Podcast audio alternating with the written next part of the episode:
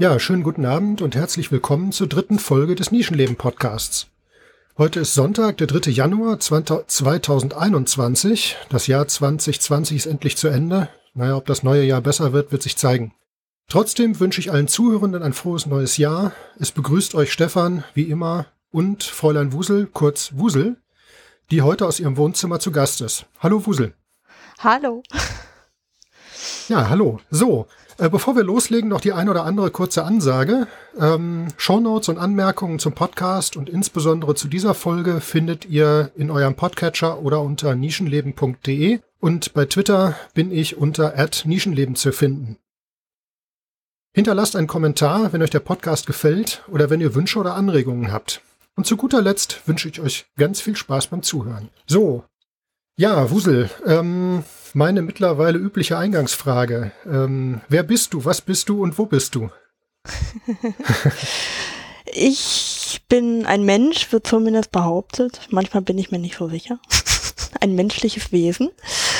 Ähm, ich wohne im Ruhrgebiet in der Nähe von Dortmund. Und ähm, ja, mir wurde gesagt, ich sei so spannend, dass man eine Folge mit mir machen möchte. also bin ich jetzt hier und freue mich sehr darauf, ähm, dir Dinge erzählen zu dürfen. Ja, das ist doch wunderbar. Ja, ähm, ich finde das immer wieder schön, mit, mit spannenden Leuten zu reden. Ne? Das äh, hast du ja bestimmt schon mitbekommen, also unter anderem auch mit Frau Anders. Ne? Das war auch so eine ganz tolle Geschichte. Auf jeden ähm, Fall, ja. Ja, und ähm, ja, was macht dich so spannend? Magst du ein bisschen was dazu sagen, so zu deinem, zu deinem Weg, so ein bisschen? Also das, das geht jetzt natürlich schon sehr in die Tiefe, aber vielleicht so ein bisschen so einen groben Überblick. Magst du sagen, wie alt du bist? Ja, ich bin vor kurzem 28 geworden. Uh, ja, die um, Zeit ähm, vergeht, ne? Als wir uns kennengelernt ja, haben, warst du noch, äh, wie alt warst du da? 25 oder was? Oder 26? Ich weiß gar nicht mehr. Ja. 26 war, ja. war ich. Ja. Genau. Und ähm, ja, ich bin 26, äh, 28, Scheiße. Ja, genau. Ja, aber das ist auch noch gar nicht so lange so, deshalb darf ich mich dann auch vertun.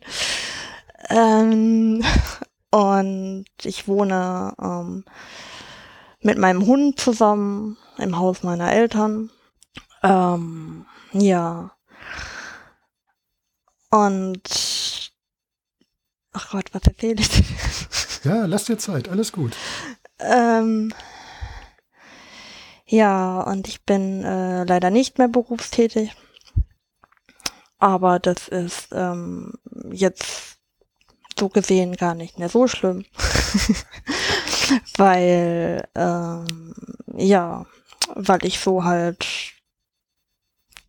in, sage ich mal, in der Lage bin, äh, mit meiner Energie, die halt behinderungsbedingt, da kommen wir zur nächsten Sache, relativ eingeschränkt ist, so weit zu haushalten, dass ich es hinbekomme. Aber vielleicht können wir da auch später nochmal mehr drauf eingehen, schätze ich mal. Ähm, ja, ich lebe mit einer Behinderung und zwar ähm, habe ich eine Zerebralparese. Das bedeutet, bei der Geburt wurde mein Gehirn geschädigt. Das hat größtenteils motorische Auswirkungen. Äh, sprich, ich ähm, laufe halt nicht so sicher wie Menschen ohne Einschränkungen, beziehungsweise ähm, auch nicht so schnell, aber das macht ja nicht. ähm, ja, und diese ganze Sache bringt halt so einige etwas nervige Nebeneffekte mit sich, weshalb ich halt auch nicht mehr in der Lage bin, meinen erlernten Beruf auszuüben, wie eingangs schon gesagt. Ja. Ähm, ja, du hast gerade gesagt, dass du leider nicht berufstätig bist. Würdest du gerne? Ähm, das ist tatsächlich eine Frage, die ich gar nicht so einfach beantworten kann. Hm.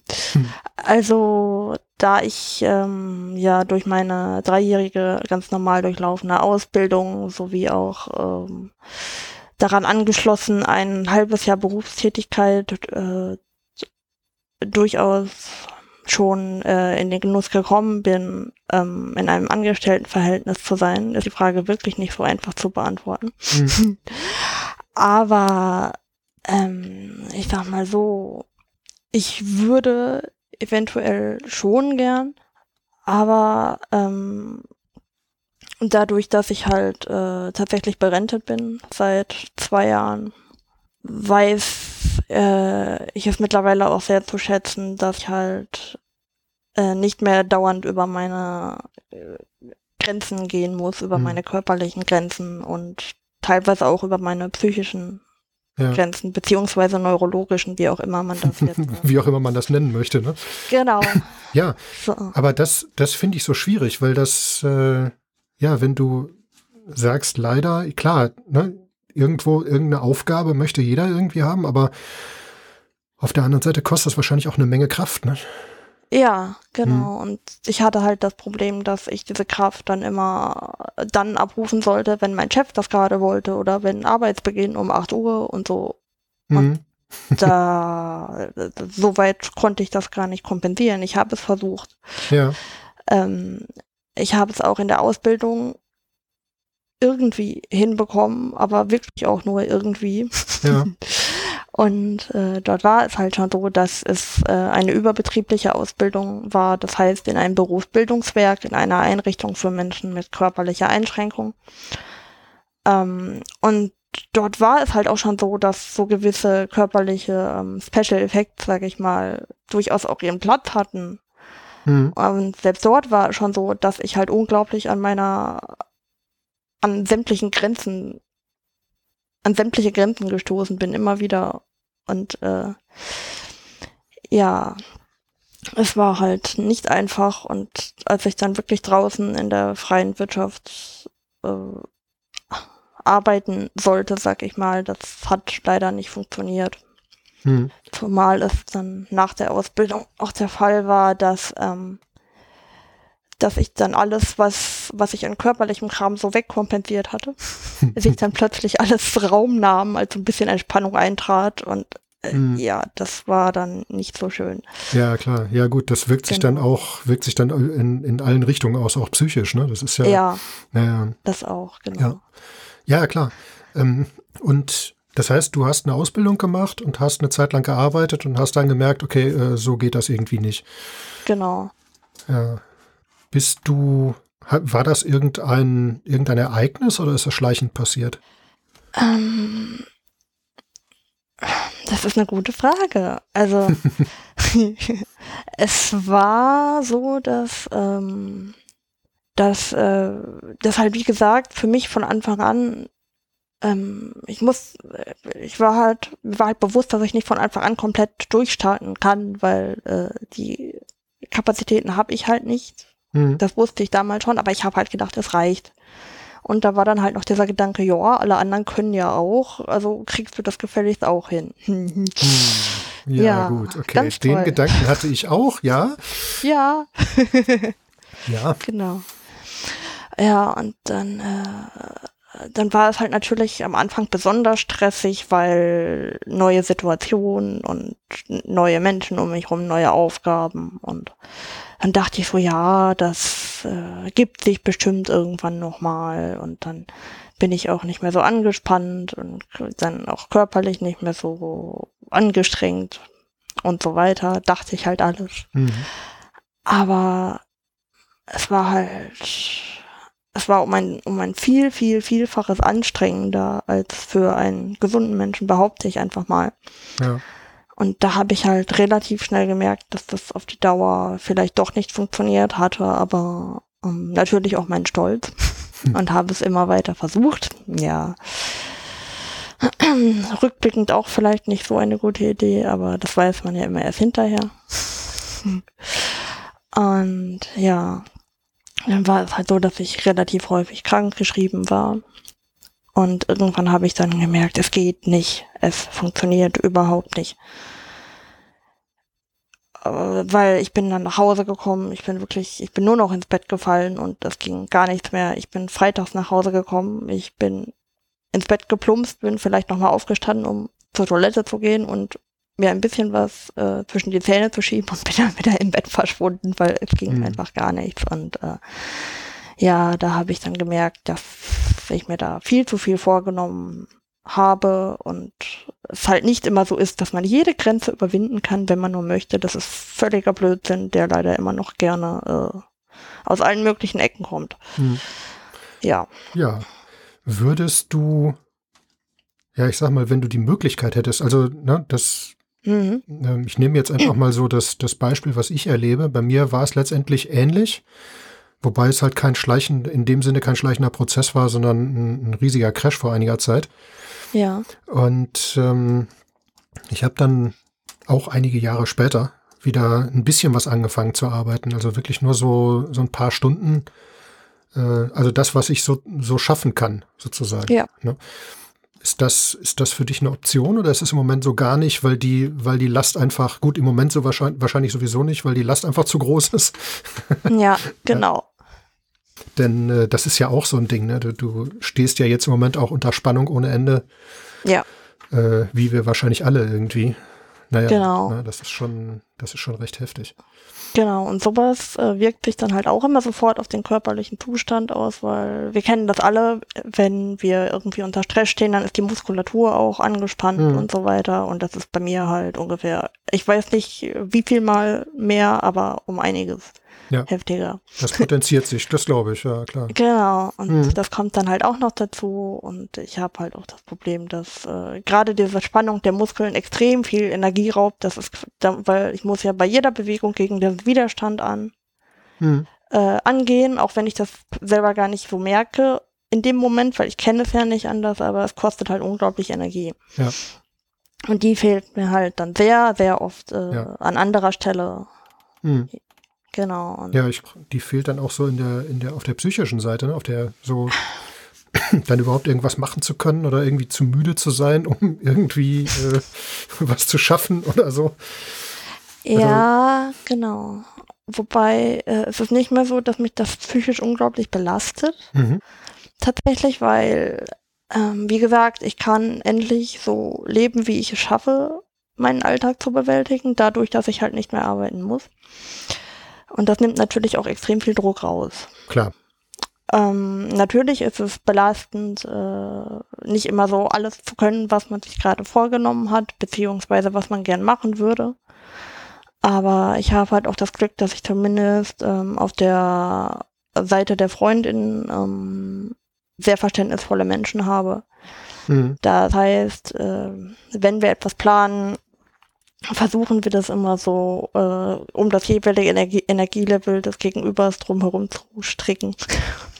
Das klappt nicht immer so, Ja, aber aber ja. das, es ist ja schon mal, zumindest der Versuch ist ja schon mal sehr nützlich. Ne? Also, dass das einfach irgendwo funktioniert oder man versucht, das irgendwie in Gang zu bringen ne? und dann genau. merkst du dann, okay, es funktioniert oder es funktioniert nicht oder du schaffst es oder du schaffst es vielleicht doch nicht und ja, ich finde das immer schön, wenn man dann jemanden um sich hat, also dann Freunde hat oder, oder ähm, Menschen um sich hat, die das dann auch mitziehen können. Also die dann sagen können, Genau. okay, dann jetzt nicht oder die dich sogar dann, also das ist mir häufig passiert, die dich dann sogar virtuell treten können und sagen können, so du jetzt nicht. Ne, du Ja, bleibst ja. jetzt gefälligst da liegen und äh, wir machen oder irgendjemand Mhm. anders macht oder wir machen, wir machen halt einfach nicht. Ja, genau. Ja, Genau, Klar. so ist das. Und ähm, dabei ist es natürlich auch hilfreich, dass äh, diese Menschen halt auch mich entweder schon sehr, sehr, sehr lange kennen ja, oder aber selbst äh, unterschiedlichste Behinderungen haben, die ähm, halt auch dazu führen, dass sie nicht immer so können, wie sie gerne würden. mhm. Das macht es zwar manchmal dann auch etwas schwieriger zu koordinieren, tatsächlich.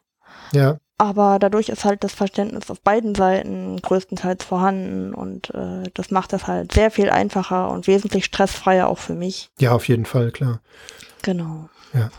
So, jetzt habe ich wieder vergessen, was ich fragen wollte. Egal. Hm. ja, siehst du, diesmal muss ich die Hustenanfälle rausschneiden. Also meine. Mhm. Ähm, ich war, ach so, genau. Ähm, ich habe ja jetzt auch schon mehrere äh, Menschen mit Zerebralparese, hey, ich kann es aussprechen, äh, Ja. kennengelernt. ich habe extra geübt, muss ich ja zugeben.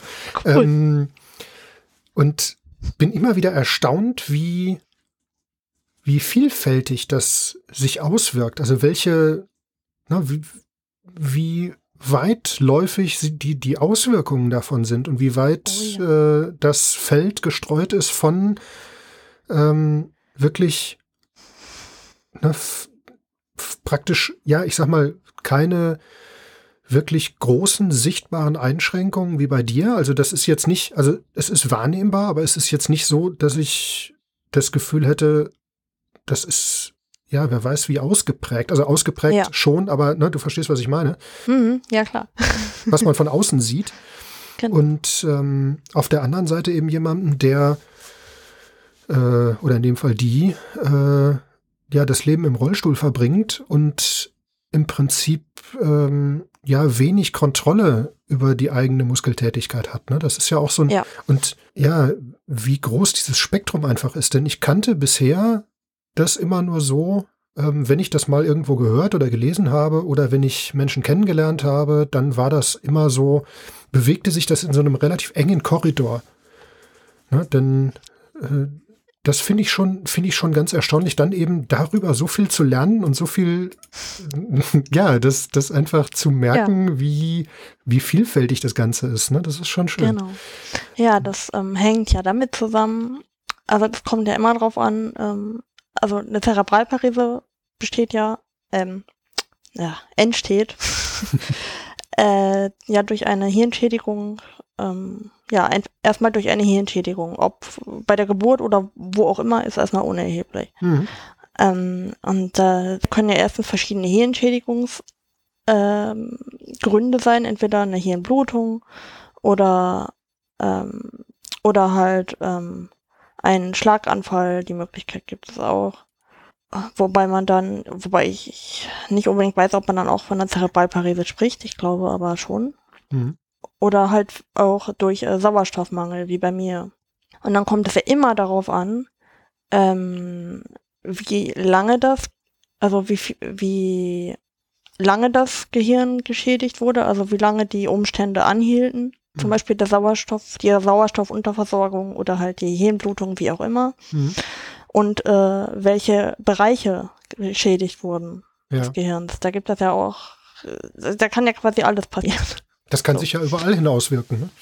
Genau, entweder das Sprachzentrum auch oder hm. die, die, ja, allgemein die Gesichtsmuskulatur und alles Mögliche. Das hm. ist also quasi eine absolute, ein absoluter Strauß an Möglichkeiten, sag ich mal. Ja, das ist schon, finde ich schon sehr, sehr spannend, was da passiert. Also, dass das auch ja. so wirklich in alle Richtungen geht. Genau. Und das betrifft halt teilweise auch die inneren Organe, bei mir zum Beispiel die Blase, mhm. was man ganz lange nicht wusste. Das war teilweise sehr stressig und ja. Ja gut, Aber ist letztendlich auch halt nichts anderes als ein, als ein Muskel, der das irgendwie steuert. Genau, ne? das, genau, ja, klar. das ist halt auch das Problem. Der Dann Muskel, bleibt das der, nicht aus, ja. Genau, der zieht sich halt auch unkontrolliert mhm. zusammen, wie der Rest auch. Wobei das mittlerweile äh, bei mir sehr gut unter Kontrolle ist durch äh, einen Eingriff mit Botox, den ich einmal im Jahr machen lasse. Mhm ähm, wird halt zumindest in diesem Muskel dann diese Spastizität unterdrückt und das ist schon ein großer Zugewinn an Lebensqualität, aber die Möglichkeit gibt es halt auch, dass sich das so auswirkt und das wissen halt ganz viele Leute nicht. Mhm. Und das wissen auch ganz viele Kinderärzte nicht, sonst hätte es nicht ähm, 16 Jahre gedauert, bis sich das überhaupt mal jemand angeschaut hat. Ja, klar. Ja. Ja, ja und das hat ja auch Auswirkungen. Da weißt du hinterher auch nicht, äh, was da ja. passiert. Ne? Das ist ja. Genau. Klar. Ja, ja. jedenfalls finde ich das ein sehr interessantes Ding irgendwie. Und auch, mhm. ja, das soll jetzt nicht, soll jetzt nicht bös gemeint sein. Ähm, ich finde es nur, oder ich fand es nur zu dem Zeitpunkt einfach super spannend, das zu, zu beobachten und zu lernen, irgendwie, was, was das alles sein kann und was, womit das alles zusammenhängen ja. kann. Ne? Denn Genau. Das weißt du ja normalerweise auch gar nicht erstmal. Nee, woher denn? Und ja, genau. Gerade auch. Das, ähm. ja, ja. Wenn du so niemanden kennst, dann kommst du da ja auch erstmal nicht drauf. Ne? Nee, und es ist halt auch zumindest so, dass ähm, im Jugend- und Erwachsenenalter, dass sich das gerne, dass sich die ganzen Auswirkungen gerne auch nochmal sehr stark verändern beziehungsweise verschlechtern. Mhm. Und äh, da ist man in Deutschland tatsächlich auch noch gar nicht so weit, das auf dem Schirm zu haben. Okay. Weil, weil ich habe mich dann irgendwann so, ah, wann fing das an? Ja, so mit der Pubertät vielleicht 17. Mhm. 17, 18 oder so, habe ich dann gedacht, sag mal, warum bist du denn dauernd so müde? Wo geht denn deine Energie hin? Okay. Was passiert denn da? Und warum, warum zieht die Spatik plötzlich an? Du machst doch Therapien wie sonst auch. Hm. Das ist ja seltsam. so, und da wusste ich halt überhaupt nichts mit anzufangen. Ja. Und dann hatte ich, damals hatte ich tatsächlich noch einen Neurologen, einen Kinderneurologen damals noch, der hat dann gesagt, ja klar, verändert sich das hm. im Jugendalter. So. Für den war das völlig klar, für mich dann irgendwann auch. Das hat aber gedauert. Ja gut, das dauert dann eine Weile, bis du rausfindest, was eigentlich Sache ist. Ne? Genau, und dann ja. hatte ich aber leider das Pech, dass dieser Arzt dann ähm, erkrankungsbedingt meine Praxis aufgeben musste. Dann stand ich ganz, ganz lange ohne spezifische fachärztliche Behandlung da, fand das aber auch nicht weiter schlimm zu dem Zeitpunkt, weil das lief ja alles mit der Schule noch so irgendwie, zwar auch unter riesigem Kraftaufwand meinerseits, aber das war ich ja gewohnt. Ich dachte, das muss halt so sein. okay, ja. Ja, hm. genau. Ich kannte das ja nicht anders. Hm. Und ähm, ja, dann habe ich halt schon in der Ausbildung gemerkt, dass ich halt immer wieder so angrenzend äh, gestoßen bin, dachte aber ja klar, wenn du nur willst, kannst du die überwinden. Hm, ja. Ja, wenn du willst, genau. Ja, hm, ja, ja kenne ich. Ganz hm. toll. Ja. Mhm. Ganz gesund vor allen Dingen. Naja, und so habe ich es ja dann irgendwie noch hingekriegt. Aber ich würde mir halt wirklich wünschen, dass diese Veränderungen, die viele, viele jugendliche und erwachsene Personen mit Zerebralparese so erfahren, in Deutschland viel ähm, präsenter wären, weil ich musste mir das zusammen googeln. Mhm. Ich habe mir diesen äh, Zusammenhang wirklich ergoogelt und zwar auf sämtlichen, auf Seiten aus dem sämtlichen englischsprachigen Raum, weil ich habe mich so lange irgendwie für äh, entweder, ja, ich habe mich sehr lange, ich habe sehr lange gedacht, ich wäre zu faul, weil alle anderen schaffen ja. das ja auch. So. Ja, klar. Genau, und das dann halt zu sehen, dass ähm, das halt wirklich mit meiner Behinderung ganz ursächlich zusammenhängt, war schon eine Erleichterung. Ich konnte das so auch annehmen. Hm und bin halt mittlerweile sehr gut in der Lage, irgendwie mein Leben so um mein Energie, um mein jeweiliges Energielevel, was natürlich auch immer sehr schwankt, um das Ganze noch spannender zu machen, ähm, herumzubasteln. Ja, genau. Und ich habe halt auch schon mit vielen Menschen mit Zerebralparese Kontakt gehabt. Und das Thema kam dann irgendwann so auf, ja, Erwachsenwerden mit dieser Behinderung und so. Und alle Leute waren so, wie, daran liegt das? Mich haben Ärzte schon auf links gedreht und nichts gefunden, so ungefähr. Und dann habe ich diese Menschen halt auch mit äh, entsprechenden Quellen ausgestattet und habe dann, glaube ich, für einige Aha-Erlebnisse auch gesorgt. Ja, ich glaube, das ist schon irgendwie ein bisschen gruselig, wenn du dann anfängst, äh, die, die Fachleute und das medizinische Personal mit Daten auszustatten, damit sie verstehen, was da passiert. Ne? Ja, ja, genau, aber so geht es halt ganz vielen chronisch kranken und behinderten Leuten ja, mit unterschiedlichsten äh, Klamotten. Das geht vielen so, das ist richtig. Genau. Ja, das ist schon mal, aber ich denke mal, da werden wir immer wieder ein bisschen drauf zurückkommen. Ja, gerne. Äh, so mal, aber so als Grundlage ist das schon gar nicht verkehrt, weil das, mhm. ne, ein bisschen Verständnis dafür zu haben und ein bisschen zu wissen, wie sich das auch auf den Alltag auswirkt und wie sich das auf eigentlich auf alles auswirkt. Genau. Ähm, und nichtsdestotrotz ist es ja auch irgendwo beeindruckend zu sehen, ähm, ja, wie du, sag ich mal, vieles einfach mitnimmst und wegsteckst und einfach sagst, okay, ich mache das jetzt. Ich weiß, das wird irgendwie Folgen haben. Ja, aber ja. Ähm, mhm. du machst es dann einfach, ja, ich sag mal, weil es dir Spaß macht, ne? Oder weil ja. du, weil du das gerne machen möchtest und ja, hast aber jetzt dann auch die Möglichkeit, dann einzuplanen, was muss ich dann hinterher, wie muss ich das hinterher dann ne, kompensieren genau. wieder, ne? Ja, ja, vor allen Dingen ich habe die Zeit dazu, ich habe Mhm. den Raum dazu. Das Ja. war vorher nicht möglich. Ja, das ist das Wichtigste eigentlich, genau. Ja, und ich weiß halt ziemlich genau, ähm, wie weit ich gehen kann. Mhm. So. Ja, Ähm, ich weiß, dass ich mir danach Pausen zur Not ähm, eher, äh, dass ich mir danach Pausen mit allen Mitteln erkämpfen muss, was ich zum Glück nicht mehr muss, aber die müssen dann einfach sein. mhm. So. Und ich kann mittlerweile auch sagen, stopp, nee, jetzt gerade mal nicht. Und das konnte ich halt früher auch nicht, weil ich Mhm. immer dachte, das wird jetzt so, diese Anforderung, die an mich gestellt wird, die wird jetzt so von mir erwartet. Also habe ich das gefälligst äh, leisten zu können. zu erfüllen, genau. Ja, genau. Und mittlerweile bin ich da, habe ich da teilweise, glaube ich, einen sehr gesunden Egoismus entwickelt, wo ich und kann dann sagen, nö, so jetzt nicht. Oder ich kann das gerade nur auf die Art und Weise können wir das so, können wir das vielleicht so machen. Mhm.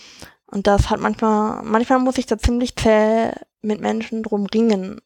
Ja, Wobei äh, dann immer auch die Frage ist, wie lange ich mich mit diesen Menschen noch abgebe, wenn das öfter passiert, weil äh, ich sage halt nur was, wenn es wirklich wichtig ist und da möchte ich dann nicht auch noch stundenlang drüber diskutieren. genau. So. Da möchtest du Genau. dann nicht mehr diskutieren, sondern dann soll das einfach passieren. Klar. Genau. Ja. Ja, und das ist, glaube ich, auch sowas, das ist, finde ich, ganz wichtig äh, zu wissen, auch als jemand, der ja mit dir umgeht, sozusagen. Also, ne, wir Ja. haben ja auch schon öfter jetzt äh, Dinge gemeinsam Genau. äh, durchgezogen. Und ja, da ist mir das auch immer wieder aufgefallen, ne, dass du dann sagst, Okay. so, hier ist jetzt Stopp. Ähm, Ja. Jetzt müssen wir dann später weitermachen oder müssen irgendwas anders machen oder sonst irgendwie. Hm. Und das finde ich auch, finde ich auch richtig gut. Also das ne, ist so eins der Dinge, die mir richtig gut gefallen, weil ich dann sagen kann, so, okay, hier ist jetzt wirklich Stopp und du sagst das nicht, wenn es nicht irgendwie wirklich wichtig ist. Genau. Du gehst eher über deine Grenzen hinaus, aber wenn du dann sagst, hier ist Stopp, dann ist da, dann ist das auch wirklich so, dann muss das auch so sein. Ja, Ja, genau. Denn äh, sonst funktioniert das einfach nicht. Ja. Ähm, ja gut, bleibt natürlich nicht aus, klar. Aber wenn man jetzt oder wenn, wenn wir jetzt drauf gucken, ähm, oder wenn du so drauf guckst, du hast ja jede Menge auch so Strategien, um, ja, ich sag mal, Sachen zu kompensieren, also um dich ja aus den Situationen vielleicht auch rauszuziehen oder um auch die körperlichen Auswirkungen so ein bisschen, ja, ich will nicht sagen unter Kontrolle zu halten, aber zumindest so ein bisschen in den Hintergrund treten zu lassen. Ja. Ähm, und du hattest vorhin schon gesagt, äh, das hatte ich total übersehen, weil es auch vielleicht schon länger her ist, ist das Klettern. ja. Ähm, was, was tut das oder was tust du da? Also ich kann das ja jetzt nur von meiner Seite aus sehen. Ähm, ne, mir hilft es einfach ja für die für die Koordination oder so höchstens, aber Hm. ansonsten ist es einfach ja ich sag mal in, in gewisser Weise ein Freizeitspaß. Genau. Aber ich glaube für dich ist es auch ein, bisschen was Strategie, ne? Oder? Mhm. Ähm, ja, also dazu muss ich ja leider sagen, dass das im Moment pandemiebedingt so komplett flach liegt. Ja, das ist sehr schade. Das ist enorm bitter.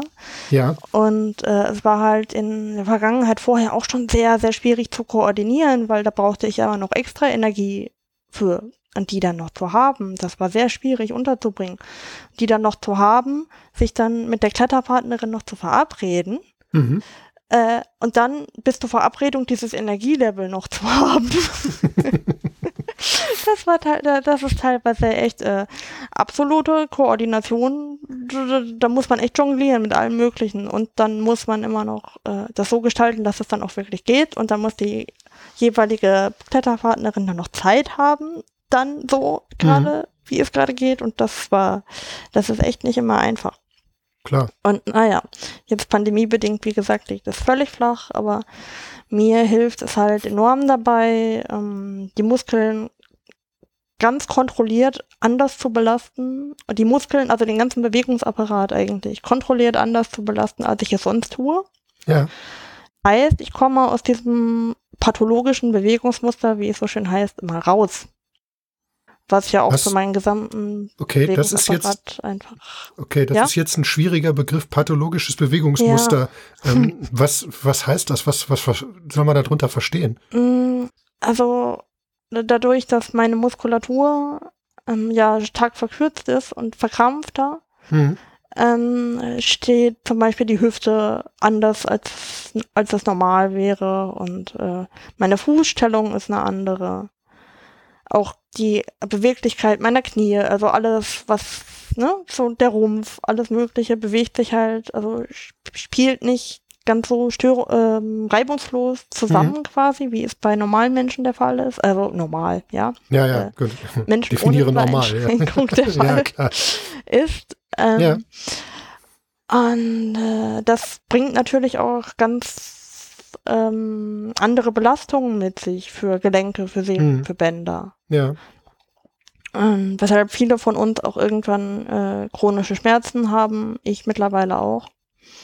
Und dadurch, dass ich halt durch das Klettern mein Gewicht anders verlager und äh, auch in ganz anderen Positionen dann an der Wand stehe, mit, mit einem Bein so auf Hüft Hüfthöhe, mit dem anderen Bein, äh, keine Ahnung, weiter weg davon und weiter unten, so, ne?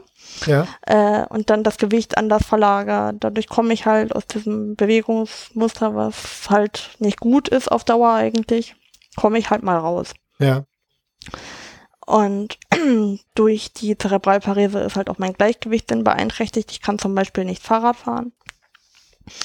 Und den äh, trainiere ich dadurch ja auch zu einem gewissen Teil. Ja, gut, klar, sicher. Wenn du in der Genau. Wand hängst, dann ist es schon nützlich, wenn du ungefähr weißt, wo oben Ja. und unten ist. Ne? Genau.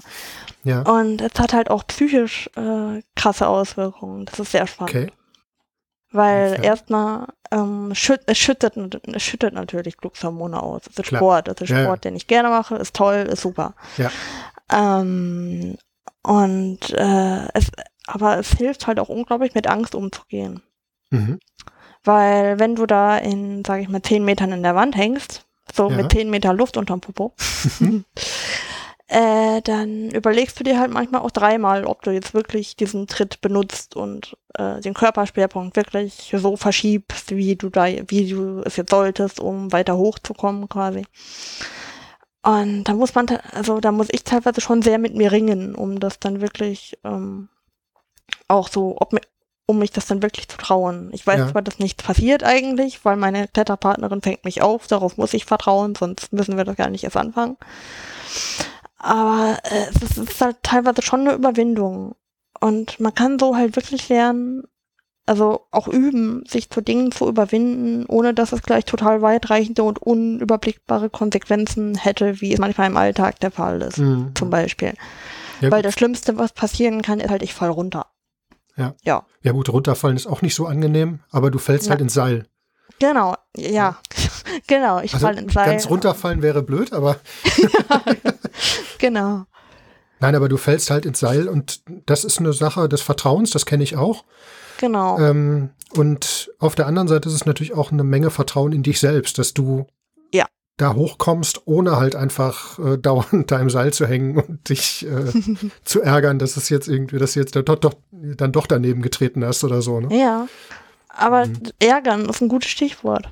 Mhm. Frustrationstoleranz kann man da auch wunderbar trainieren. Ah, okay. Ja. Weil ich hatte auch schon oft Menschen in der Route neben mir, die dann, wenn sie gestürzt sind, also ins Seil gefallen sind, völlig theatralisch, minutenlang, Da gehangen haben. na, erstens da gehangen haben, aber dann auch noch lautstark vor sich hin, am, vor sich hin gerantet haben. Die haben Okay. gar nicht mehr aufgehört, die haben sich da völlig reingesteigert und das mache ich doch sonst so nicht, das ist voll unter meinem Niveau. Ja, danke Ja. Michael, wir wissen jetzt, dass du eigentlich viel besser bist, du kannst aufhören damit. Äh, oder wie auch immer du heißt. Und äh, Ja. Ja. Aber das finde ich, das äh, finde ich wiederum total interessant irgendwie, weil äh, da, da bin ich jetzt noch nicht drauf gekommen. Also jetzt jedenfalls Oh. nicht in der Form, weil ähm, ich kenne das ja auch, aber gut, die wenigen Male, die ich irgendwo wirklich in der, in der Halle war oder so, Ja. ist mir das einfach nicht aufgefallen, wahrscheinlich. Also ich habe es einfach nicht bemerkt. Hm. Ähm, was ich bemerkt habe, ist, dass ich mich selbst bemühe, nicht ins Seil zu fallen. Also nicht irgendwie, hm. ne, dass es da nicht zu irgendwelchen Sachen kommt. Das heißt, ich bin da eher zu vorsichtig, als dass ich da irgendwie zu forsch rangehe oder so. Ja. Ähm, weil das wäre auch wahrscheinlich zu anstrengend, das weiß ich nicht. Hm. Aber das, das finde ich schon spannend, wie das, wie sich, ne, dass das auch noch darauf Auswirkungen hat. Auf alle Fälle, äh, ja, ne, auf diese, hm ja, auf, auf die Frustrationstoleranz und auf das auch, wie du mit solchen Erlebnissen dann umgehst. Ne? Wenn du dann einfach mhm. da runterrutscht und abrutscht und ins Seil fällst und dann ja einfach denkst, okay, komm, egal, runter und nochmal, ne? So. Nö, nicht mal runter, einfach weiter. Ja, gut, weiter, gut. So wenn, ein bisschen wenn rumhängen es, und. Ja, wenn es denn möglich ist, weiterzumachen. Genau, also, ne, ja, ja. Kommt halt auch ein bisschen auf die, auf die Situation Natürlich. an, klar. Genau. Ja. Und äh, man arbeitet halt auch, wie gesagt, wirklich mit Angst. Und das ist für mich als Mensch, der halt mit einer Angststörung lebt, äh, hm. nochmal extra spannend. Ja, klar. Weil man lernt dadurch halt auch Strategien, um damit umzugehen. Und mhm. man muss dann auch teilweise die eigene Kletterpartnerin motivieren, wenn man selber äh, unten steht und sichert. Mhm. Und äh, äh, auch dadurch, dass man unten steht und sichert, man lernt halt auch die eigenen Grenzen dann noch besser abzuschätzen, weil ja.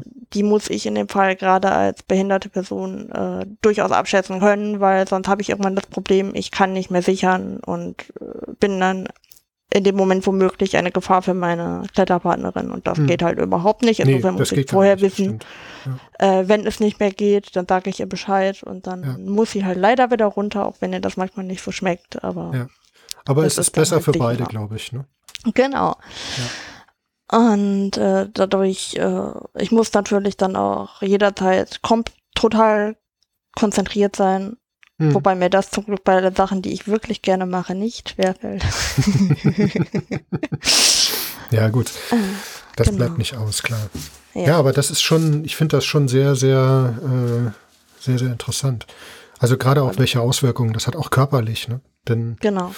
Ja, das war ja auch so, so ein Ding, das fand ich total faszinierend. Da fand ich dieses Foto total faszinierend, wie du da äh, in der Wand gehangen hast und ich dachte so, wow, also auch genau. in einer Höhe, wo ich so da hochgeguckt habe und gedacht habe, so, hm, okay, ja. das ist jetzt sportlich so. Ne? Weil ich das ja, ja, auch überhaupt nicht einschätzen konnte. Was geht da überhaupt oder wie geht das hm. überhaupt? Äh, ja, also ja, es ist, schon, schon interessant. So, dass ich immer wieder Pausen brauche, weil ich halt die Muskeln nicht so lange am Stück so belasten kann. Hm. Aber das ist ja kein Problem. Dann sage ich Nö. Bescheid, dann setze ich mich da kurz rein, egal in welcher Höhe, ist ja egal. Mhm. Und dann ja, warte klar. ich ein bisschen, dann mache ich weiter. So. Mhm.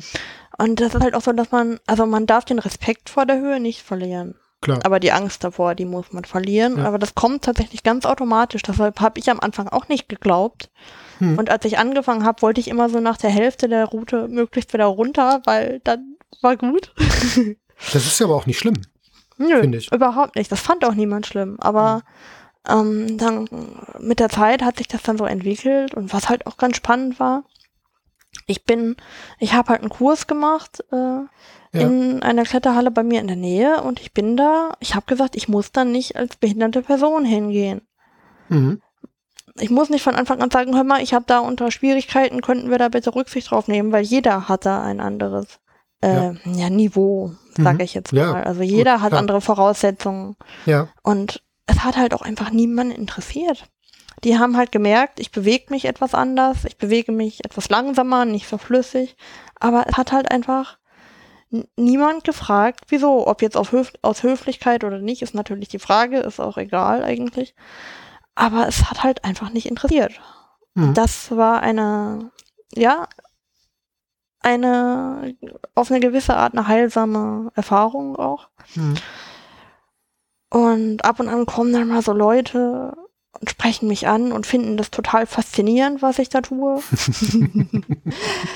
das ist manchmal auch etwas unangenehm, also je nachdem, in welchem Kontext das so passiert, aber ähm, ja, das wollte ja. ich gerade, das wollte ich gerade fragen. Wie empfindest du das? Also ist das für dich hm. dann, weil ja, ich glaube, in die Falle gerät man schnell rein, äh, ja. dass äh, du dann irgendwie denkst oder dass ich dann denke, okay, das ist was, was Besonderes, mhm. äh, was da gerade, was da gerade läuft. Aber eigentlich ist es also in Wirklichkeit gar nicht so besonders, sondern es ist letztendlich nur du versuchst halt oder du, du willst halt einfach das machen und Genau. du gehst in dem Moment halt ja mit der Einschränkung da rein, aber die ist jetzt, die macht es nicht zu was Besonderem, sondern die ist einfach, die ist da und das ist auch okay so und das es funktioniert einfach und du gehst da Genau. ganz normal rein, wie jeder andere auch. Denn Genau. es muss ja jeder andere auch lernen. Ja, Das denn das war bei mir oder bei anderen Leuten, die ich kenne, die jetzt auch schon länger äh, klettern gehen, ist das genauso. Ja, ich habe auch erstmal Bammel, wenn ich da reingehe. Und jetzt ist es ja sogar so noch, dass wir halt ab und an mal irgendwo äh, in Bäume klettern oder so. Mhm. Also mit, mit Seilzuggeschirr. Ja. Da wird der auch erstmal anders. Ja, wenn du da drin hängst und dann denkst so, hm, okay, dieses Seil, ähm, ja, und da oben sind jetzt noch acht Meter und äh, Ja, ja, das, da mag ich dann auch irgendwie gar, eigentlich gar nicht drüber nachdenken. Aber auf der anderen Seite, es ist wirklich was, es ist was Besonderes, ja, aber es ist nichts, wo man jetzt wirklich äh, dann irgendwas, ir- irgendein Geschrei drum machen müsste, sondern es ist einfach Genau. da und fertig. Ne? ja, genau. Und äh, ich hatte zwar auch schon das Gegenstück quasi äh, in einer Halle, die nicht meine Stammhalle ist und wo alle ein bisschen, wir haben immer so den Eindruck, wenn wir da hingehen, sind die alle ein bisschen schnöseliger, so Mhm. irgendwie. Und so, ja, wir sind ja Kletterer, wir haben die super Ausrüstung, wir sind ja was Besseres. Das ist nur ein Ja, ja. Eindruck, der stimmt wahrscheinlich auch überhaupt nicht, aber. Ja. Und dann äh, hat, dann gab es da halt eine Wand, die ein bisschen. Warte mal, wie war das denn? ähm, genau, da gab es eine Wand, die ein bisschen, genau, einen Überhang hatte. Das heißt, äh, sie ging halt quasi, äh, sie neigte sich nicht von mir weg, Mhm. sondern zu mir Auf hin. dich zu, ja. Au, genau. Und äh, dann muss ich der Gleichgewichtssinn und so weiter natürlich noch mehr umstellen. Weshalb ich sowas dann auch immer doppelt spannend finde und da und bei solchen, vor solchen Wänden wirklich noch sehr viel Respekt habe. Ähm, und dann, dann hatte ich halt das, dann bin ich halt gestürzt an dieser Wand. Und dadurch, dass ich halt äh, durch diese Neigung äh, hing das Seil ja auch an einer anderen Stelle, also nicht Hm. gerade Ja. direkt davor. Ja. Das heißt, ich bin wirklich im Sturz von der Wand weggependelt. Mhm. So, und das ist halt, gerade wenn dein Gleichgewichtssinn nicht so ganz äh, intuitiv funktioniert wie bei anderen Menschen, ist das, ich hatte keine Angst runterzufallen. Mhm. Aber allein diese Verarbeitung dieses Gleichgewichtsreizes Ja. war Das sehr schwierig. ich, das ist also, heftig, ja. Äh, hing ich dann ein bisschen panisch in den, äh, ja, so waren es vielleicht 17 Meter zu dem Zeitpunkt Mhm. so, hing ich dann da rum. Und habe dann, als ich wieder unten war, habe es habe das natürlich in der Höhe nicht mitbekommen, aber habe dann, als ich wieder unten war, von meiner Kletterpartnerin erfahren, dass, äh, dass sie von einer anderen Person, die dort zufällig zugegen war, äh, gefragt wurde, was ich denn eigentlich da machen würde, wenn ich vor sowas schon Panik hätte. Und ähm, sie, sie war dann dabei wohl auch nicht so freundlich und wurde dann zum Glück von meiner Kletterpartnerin erstmal ein bisschen gefaltet. Mhm. Ein bisschen Ja, zusammengestaucht. das finde ich dann auch wieder sehr, sehr unangenehm. Ne? Ja, ich bin auch froh, dass ich es nicht mitbekommen habe, sonst wäre ich ein bisschen ich. ausgerastet. Ja. Ich wäre in dem Moment ein bisschen ausgeklingt. Berechtigt. Ja. Sage ich jetzt mal, klar. Genau. Aber das ist wirklich die Ausnahme. Das war auch äh, wirklich der bisher einzige Vorfall in dieser Art. Und vielleicht, vielleicht äh, lag es wirklich, liegt es wirklich an dem Klientel in dieser Halle oder es war wirklich so ein Einzelfall. Man weiß es nicht. Ja gut, es ist ja Ähm. auch uninteressant eigentlich erstmal. Genau. Ja. Aber ansonsten habe ich halt mit den Leuten dort äh, überwiegend gute Erfahrungen gemacht und die sind alle sehr. Es interessiert sie halt einfach nicht, außer es wird wirklich für irgendwas relevant. Dann fragen sie halt nach. So. Ja Und gut, so aber solange sie dann, auch laufen. ja, solange sie dann fragen, ist es ja auch gut. Ja, Ne? Das ist ja auch Alles schön. klar, Und dann kann man sich genau. drüber unterhalten und das ist halt, ist dann halt so und dann funktioniert das ja auch. Das ist ja bei vielen anderen Behinderungen genauso. genau. Ne? Da hilft Nachfragen. Und ähm, das finde ich auch immer so interessant, äh, wenn ich dann mal nachfrage oder wenn ich dann irgendwen, ne, ich weiß nicht, irgendwo so, gerade bei körperlichen Behinderungen, wenn ich dann frage, äh, geht dies oder das? Genau. Und mir dann jemand entgegenkommt, ja, geht. Alles klar, kein Problem. So dieses zu merken, okay, es funktioniert, ich konnte mir nicht vorstellen, wie. Also ich selber hatte keine Vorstellung davon, wie es funktioniert. Ja. Aber der oder diejenige hat dann einfach gesagt, ja, es geht, es ist kein Problem, es funktioniert. Ja? Genau. Und da denke ich dann jedes Mal so, guck mal, wie viel, wie viel Vorurteil steckt eigentlich noch da drin? Ja, ganz, Ja. ähm, also das ist nicht, ist nichts Böses, aber es steckt immer wieder drin, Genau. ähm, dass du Leuten das nicht zutraust, irgendwas zu, zu tun oder zu können. hm. Ähm, Genau. Ja, das ist also schon sehr, sehr heftig dann auch. Ne? Also für mich ist die Erfahrung immer wieder ganz stark zu sehen, oh, es funktioniert und jemand möchte auch, dass es funktioniert. Und es ist nicht so, Hm. ne, dass ne, viele sind ja dann auch so drauf, dass die sagen, nee, äh, du darfst mir nicht helfen. Das habe ich auch schon erlebt, ja, dass ich Ja. ähm, und da habe ich immer gedacht, so, ja, was ist der Auslöser dafür oder was, was ist das eigentlich? Bis ich irgendwann mal wirklich Menschen auch kennengelernt habe, die dann gesagt haben, das, das geht, das, das ist was, was ich Genau. kann, das funktioniert. Genau. Ähm, wenn ich Hilfe brauche, frage ich danach. Genau. Finde ich total interessant. Also es ist echt schön, das zu wissen. Ja. So. Aber es ist halt auch einfach, äh, es ist halt auch einfach so, die, äh, also für mich zumindest, ähm, die Art und Weise, wie Außenstehende damit, äh, genau damit umgehen sollten. Sie Hm. sollten mir schon zutrauen, als erwachsene Person, die seit immer schon mit dieser Be- Behinderung lebt, äh, ja, mein Gegenüber sollte mir einfach zutrauen, dass ich selber weiß, was ich kann. Hm. Und äh, wenn ich was nicht kann und Unterstützung brauche, ähm, dass ich frage. Ja, klar. Es ist ähm, in meinem Fall manchmal so, dass äh, ich mich auch bei mir nahestehenden Personen oft nicht traue zu fragen. Hm. Ich bin da manchmal etwas eigen aus verschiedenen Gründen und äh, da bin ich manchmal schon ganz froh, wenn die dann sehen, äh, läuft gerade nicht und mich dann irgendwie am Kragen packen, bevor ich auf die Nase falle oder so. Ja, gut. Aber da ist halt die Frage, was wäre dann für dich richtig, wenn dann dein Gegenüber erstmal fragt oder wenn der dich dann packt und sagt, hier, stopp. Äh, ne? Weil das finde ich auch immer so schwierig, weil da reinzugreifen, finde ich, also Ja. ich persönlich total übergriffig. Natürlich äh, ist es erstmal übergriffig. Also das kann, ich, ja, Jetzt mal abgesehen von der Notsituation. Ja, also Mhm. das, das ist nochmal was anderes. Aber ich sag mal, im Normalfall finde ich es total übergriffig, da irgendwo reinzugreifen und da Ja. irgendwas, irgendwas zu machen, was derjenige möglicherweise selber kann oder auch in dem Mhm. Moment gar nicht will. absolut. Das würde ich auch wirklich äh, außerhalb von Notsituationen komplett unterschreiben. Mhm. Und das würden auch mir nahestehende Leute außerhalb von Notsituationen niemals tun. Aber wenn sie es dann in Notsituationen, wenn wir zusammen unterwegs sind oder so, doch tun, bin ich dann Okay, schon dankbar. Ja. Aber das hat natürlich auch was damit zu, es hat dann in dem Fall auch was mit dem Verhältnis zu tun, in dem wir Natürlich, zueinander stehen. vollkommen. Natürlich. Ja. Und das würde ich bei mir völlig fremden Personen auch wieder anders bewerten. Aber natürlich wäre ich dann trotzdem froh, äh, wenn sie mich dann wirklich in der Situation vor dem Hinfallen bewahren würden. Hm, so, hm, Dann schon. Das Ja, hatte ich klar. auch schon öfter in der Bahn oder so hm. wenn ich dann irgendwo stand, wo, wo dann plötzlich kein Haltegriff mehr war und dann langsam anfing zu verzweifeln, so ein bisschen, weil ich nicht wusste, wie ich mich weiter fortbewegen sollte, Hm. äh, bin ich dann schon froh, wenn mich dann jemand einfach mal unterhakt in dem Moment. Hm.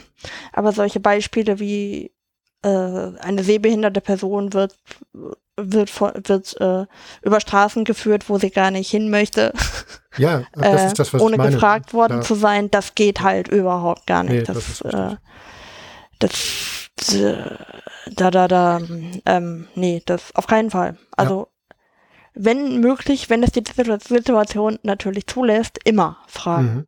und ein Nein akzeptieren, bitte. Ja. Ja, das hat mich mehrfach schon, also das hat mich mehrfach schon total fasziniert, wie das, wie das dann abläuft und welche, ja, was dann auch für Antworten kommen teilweise, ne? Dass ich Mhm. dann sehe, okay, das, da bemüht sich jemand, das funktioniert nicht so richtig und irgendwann platzt dann der Knoten und manchmal sogar oder meistens sogar noch bevor ich frage, ne? Also Genau. fand ich total interessant, auch ähm, ja an verschiedenen Stellen, auch auch bei dir jetzt, ne, wenn das so, ich war ne, weil ich ja einfach weiß, dass du von der Fortbewegung her ne, dich dann ja anders bewegst und auch nicht so schnell bewegen kannst. Genau. Und ähm, da war ich schon ein bisschen, ein ganz klein wenig geschockt, dass ich dann letztes Jahr auf dem Kongress nicht hinter dir hergekommen bin. äh, da habe ich nur gedacht, so, ja, äh, das zum Thema kann sich äh, nur langsam fortbewegen und, äh, hm. und das fand ich schon irgendwie hart. Ja, das war schon. ja, aber bei mir ist teilweise auch so, es wundern sich immer Menschen, dass ich halt für sie renne. Mhm. Aber wirklich langsame Bewegungen sind für mich anstrengender. Klar. Als äh, einen gewissen, äh, sag ich mal, Schritt drauf zu haben, mhm. wie so schön gesagt wird. Ich weiß auch nicht genau, woran das liegt, tatsächlich. Das habe ich noch nicht rausgefunden. Aber vielleicht hat es tatsächlich auch was mit dem, mit dem Schwung zu tun, den man halt hat. Ja, und den du dann auch nutzen kannst, ne? Genau. Ja. Und äh, wenn jetzt zum Beispiel jemand sagen würde, lauf doch mal kontrollierter, das wäre unglaublich anstrengend. ja, das glaube ich. So. Ja. so. du kannst das doch, lauf doch mal schöner. Das passiert zum Glück so gut wie nie, aber äh, zum Beispiel in therapeutischen hm. Kontexten ist das, das ist super anstrengend. Ja. Und in die Situation würde ich automatisch geraten, wenn ich mich langsamer bewegen würde. Hm. So. Äh, das Problem ist natürlich auch, das ist dadurch noch, noch anstrengender als sowieso schon. So laufen und so. Hm. Das ist der Nachteil. Ja gut, und da stehst du dann ja wieder da. Ähm, es ist anstrengender, körperlich anstrengender. Genau. Also kannst du nicht so viel machen, also machst du es schneller, um dann doch dein Ziel zu erreichen und dann wird es noch anstrengender und dann, ja. Irgendwie schon, ja, ja. genau. Das ist so eine Katze, die sich in den Schwanz beißt, glaube ich. ja. Ja, um, aber es ist halt so. Ja, genau. Das finde ich hochinteressant. Du hast vorhin, äh, um da mal nochmal einen Bogen zurückzuschlagen, ähm, mhm. als du dich kurz vorgestellt hast, gesagt, du lebst mit einem Hund zusammen oder ja. genauer mit einer Hündin. Ja. Genau. Ähm, ja, magst du sie mal kurz vorstellen? Ja, also, auf jeden Fall. ja. Ähm, ja, sie heißt Ayla. Mhm. Ist äh, beziehungsweise wird in drei Tagen schon 13 Jahre alt. Wow. Ist eine Seniorin und ist äh, zuckersüß natürlich, wie immer. das sagt, glaube ich, jeder über seinen Hund. Klar. Ähm, ja, und sie ist zu uns gekommen, da war ich 15 Sie ist quasi unser Familienhund. Das mhm. heißt, meine Eltern und ich teilen uns die Verantwortung, worüber ich auch sehr froh bin, weil ich könnte das allein körperlich durchgängig schon gar nicht leisten. Wahrscheinlich nicht schaffen, ne? Ja. Genau, also wenn es zum Beispiel mal so ist, dass meine Eltern im Urlaub sind und sie den Hund nicht mitnehmen können, beziehungsweise möchten, dann lassen sie die Kleine auch schon mal bei mir.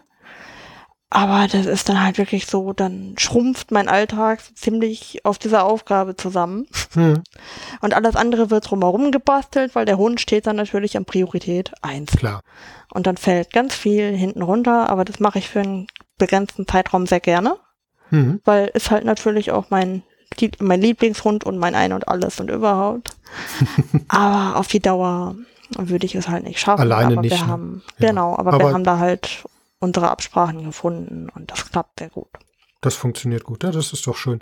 Ja, genau. ich äh, finde das, find das irgendwie total schön und ich mag sie auch total gerne. ja, Weil ich weiß. Das ist einfach total niedlich. So. Ja. Das ist echt schön. Genau, also haben wir das mit der Erziehung. Auch wenn wir da teilweise wirklich anderer Ansicht waren und sind, haben wir da unseren gemeinsamen Nenner gefunden. Ja. ja, äh, ja soweit ähm, und haben das halt eigentlich ganz gut hinbekommen. Ja, aber das, das ist ja auch immer, immer schwierig, ne? also sich da genau. zu, auf irgendwas zu einigen äh, in der Erziehung kenne ich auch.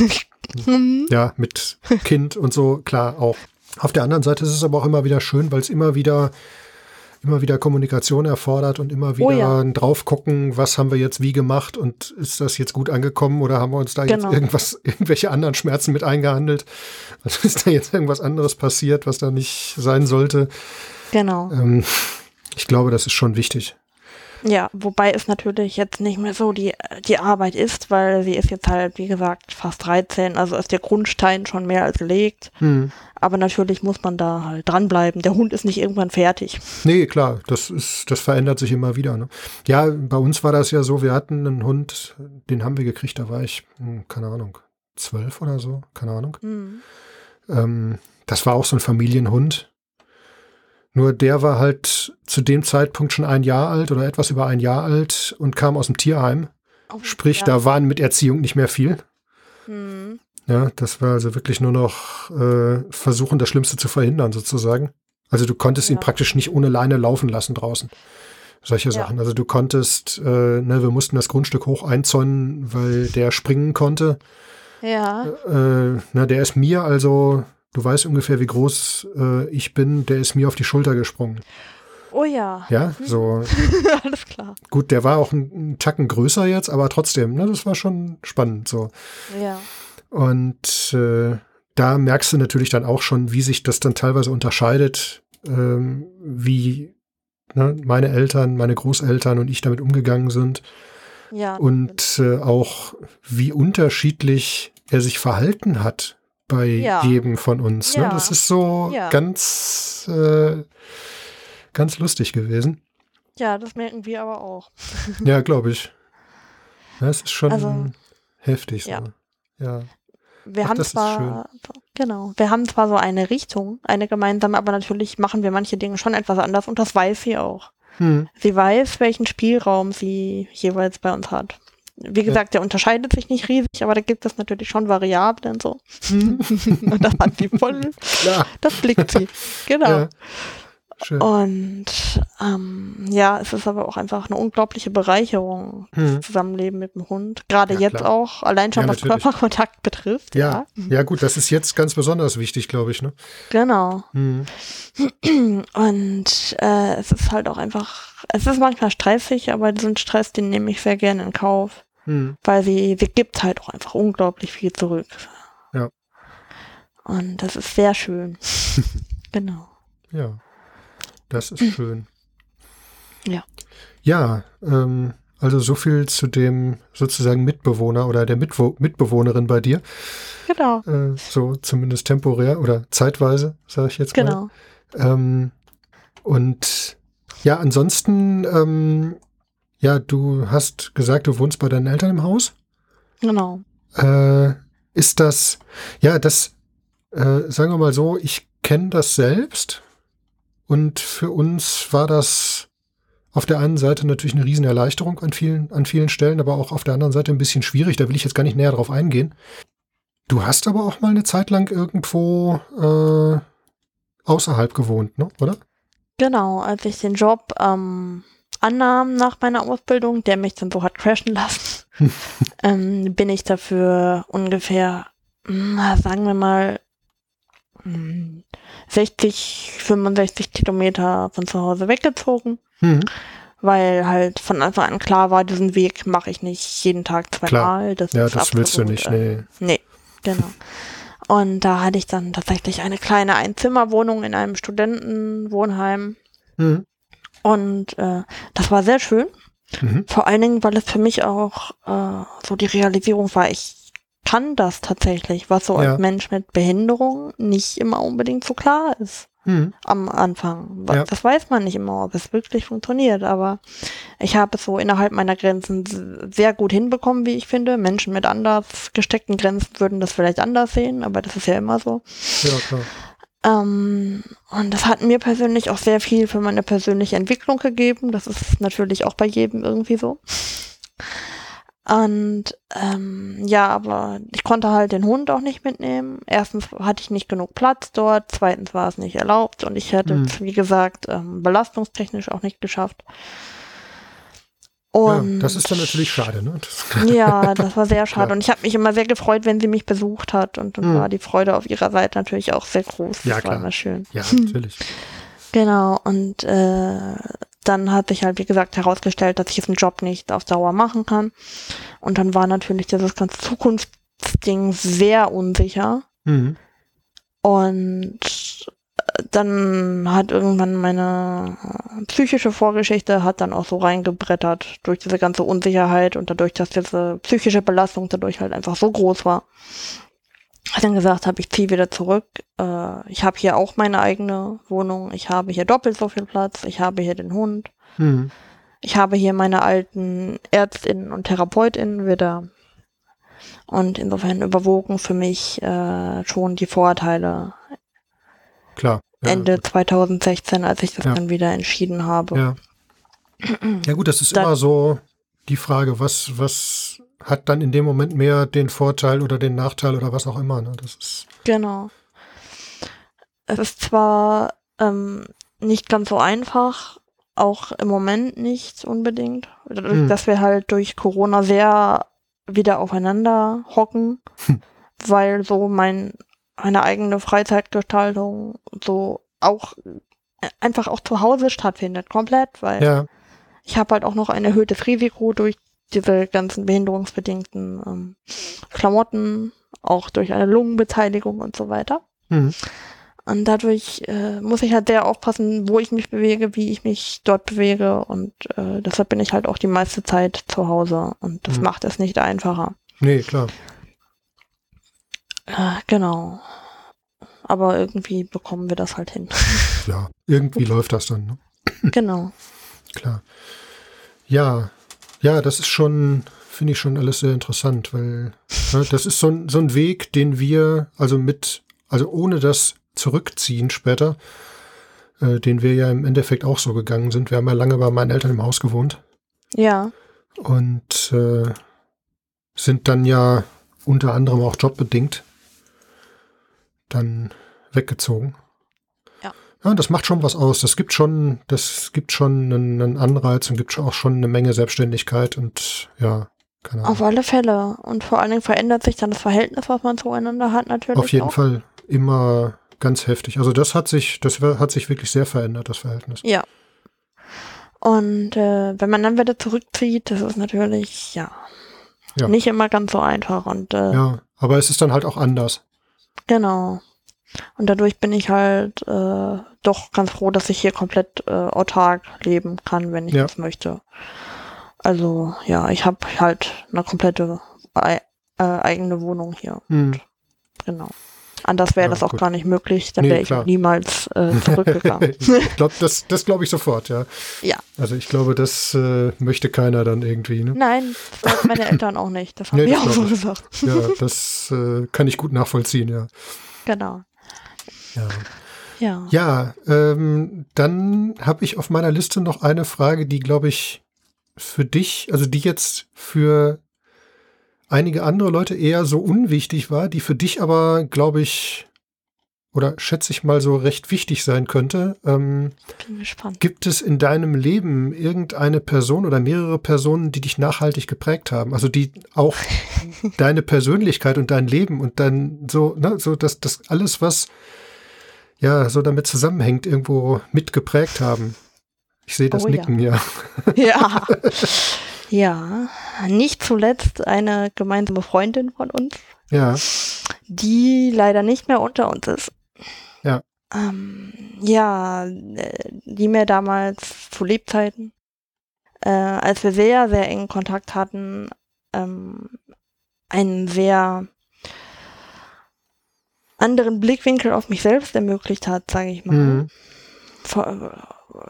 Und mit diesem, mit dieser äh, Blick, mit dieser Betrachtungsweise kann ich heute noch arbeiten in gewisser Hinsicht. Mhm. Ähm, ja, und äh, da ich halt zu fast all meinen Freundinnen ein sehr enges Verhältnis habe, ich sage immer so, das ist meine Wahlfamilie. das fühlt tatsächlich ja, auch so an. Das ist auch so, klar. Äh, formen diese Menschen mich natürlich mhm. auch tagtäglich so im ja. Austausch und ich sie auch. und das ist schon sehr interessant. Ja, ähm, ja, das glaube ich. Das ist, das ist spannend.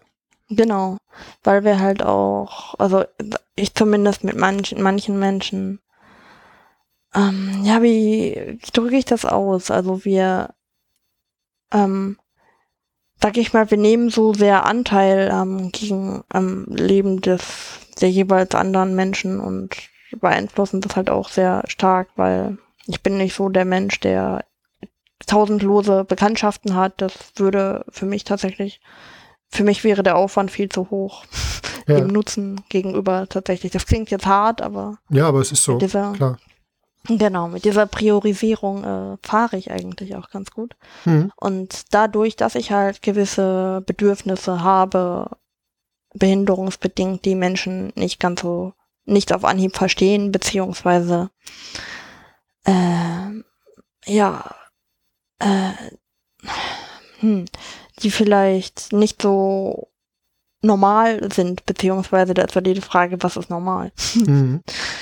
äh, bin ich halt auch darauf angewiesen, dass diese Menschen mich sehr gut kennen, mit denen ich mich umgebe. Weil, wie wir es vorhin schon sagten, die wissen halt, wenn ich sage, das geht jetzt nicht, dann ist das nichts mehr, worüber man diskutieren kann, sondern dann geht das nicht. Dann ist das so, genau. Ja. Genau. Hm. Und ähm, ja. Und es ist halt auch sehr schön, so einige Menschen im Leben zu haben, die mich sehr gut kennen und mhm. die Anteil nehmen und so weiter. Ja. Ja, ja ich glaube, an der Stelle war der Verlust auch sehr groß. Ne? Das war, ja. Das oh, ja. war schon sehr, sehr heftig. Denn ähm, ich habe sie ja erst relativ spät kennengelernt. Ähm, mhm. Dafür in einer ganz furchtbaren Situation eigentlich. Ja.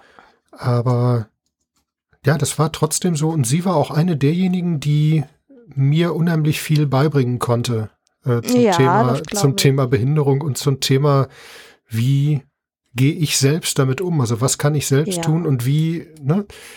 Genau. Wie kann ich richtig Fragen lernen sozusagen? Ne? Also ja. so, das war schon, war schon sehr spannend. Also das mhm. war eine ganz tolle, eine ganz, ganz tolle Erfahrung. Ja. Und ja, letztendlich, ja gut, das hat nicht sollen sein, also zumindest nicht auf längere Dauer. Ne? Nein. Ja. Und dieser Verlust ist riesig. Der das ist natürlich ich. immer groß, der aber ist der ist immer noch riesig. Ja. ja. Aber da, vielleicht habe ich dann durch diesen Verlust ha, ähm, habe ich ja zum Beispiel dich auch kennengelernt dann später. Stimmt, ja, da haben und wir uns äh, das erste Mal in Real Life getroffen, ne? Kann das sein? Genau. Ja, klar. Genau, stimmt, ja, ja. Genau. Ja, genau. Und dadurch habe ich halt auch andere Menschen hm. kennengelernt aus ihrem Umfeld und das war dann auch wieder eine Bereicherung. Hm. Es, es, ist, es ist so spannend, wie das Leben sich dann so weiterentwickelt. Ja. Und ja, ohne dieses, diese ganzen Begebenheiten wäre ich halt auch nie zum Beispiel äh, mit dir auf den Kongress gefahren. Ja, das, das fand ich ja auch so eine ganz spannende Sache, weil ich da überhaupt nicht einschätzen konnte, geht das gut oder geht das nicht gut. Ja, ich auch nicht. Denn äh, da hatte ich ja auch schon so, ne, das habe ich dir, glaube ich, nicht erzählt, aber ich hatte da schon so mhm. einige Notfallszenarien im Kopf, wo ich dachte so, hm, äh, auf der anderen Seite war mir natürlich auch klar, oder ist mir natürlich auch klar, dass du schon einschätzen kannst, was geht und was nicht. Und dass du sagen kannst, hier, da geht, da geht nicht. Äh, von daher war das Risiko jetzt auch nicht so wahnsinnig groß. Ja, Aber es war genau. trotzdem, fand ich, eine sehr, sehr spannende Erfahrung. Also sowohl mhm. für mich wahrscheinlich als auch für dich. Ja, auf alle Fälle. Also das war schon Fand ich schon sehr, sehr interessant irgendwie. Ja, ja, aber zumindest für dieses, äh, die eigenen Grenzen einschätzen können und so. Mhm. Das ist etwas, das muss aus meiner Sicht jeder Mensch, egal ob mit Einschränkung oder ohne, wobei das mit Einschränkung natürlich noch heftiger ist. Klar. Also essentieller auch. Mhm. Das muss jeder Mensch einfach lernen und auch bitte Eltern von Kindern mit Behinderung, bringt denen das bei. Mhm bringt denen bei, dass sie selber sagen dürfen, nein, geht gerade nicht und packt sie bitte weder in Watte noch überfordert sie maßlos. Ja. Oder geht äh, da nicht drüber, ne? Wenn sie das wirklich ja, sagen, das genau. finde ich immer das Schlimmste, wenn dann ein Kind sagt, hier äh, geht gerade nicht, äh, dann ja. da drüber zu gehen, sowohl Eltern als auch Lehrkräfte, als auch ja. Betreuer oder was auch immer.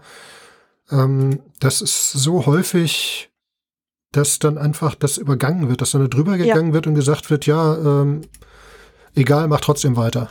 Ja, und ja, ich kenne. Das ist ja. furchtbar. Ja, ich kenne auch sehr, sehr viele Menschen, denen das sehr nachhaltig geschadet hat, leider, Ja. und die damit jetzt auch selbst im Erwachsenenalter noch sehr kämpfen müssen. Klar. Also, wenn irgendwie möglich, tut das nicht. Ja. Genau. Das stimmt, ja. Ja, wo wir gerade beim Thema Kongress waren. Ähm, oder Ja. sind da noch mehr Leute? Also jetzt, du hast ja jetzt äh, Ja. Äh, Ja, da sind noch mehr Leute. Da sind noch mehr, das ist gut. Ja, ja, ich finde, prägende Leute sind, sind wichtig genau. Und Leben äh, irgendwie.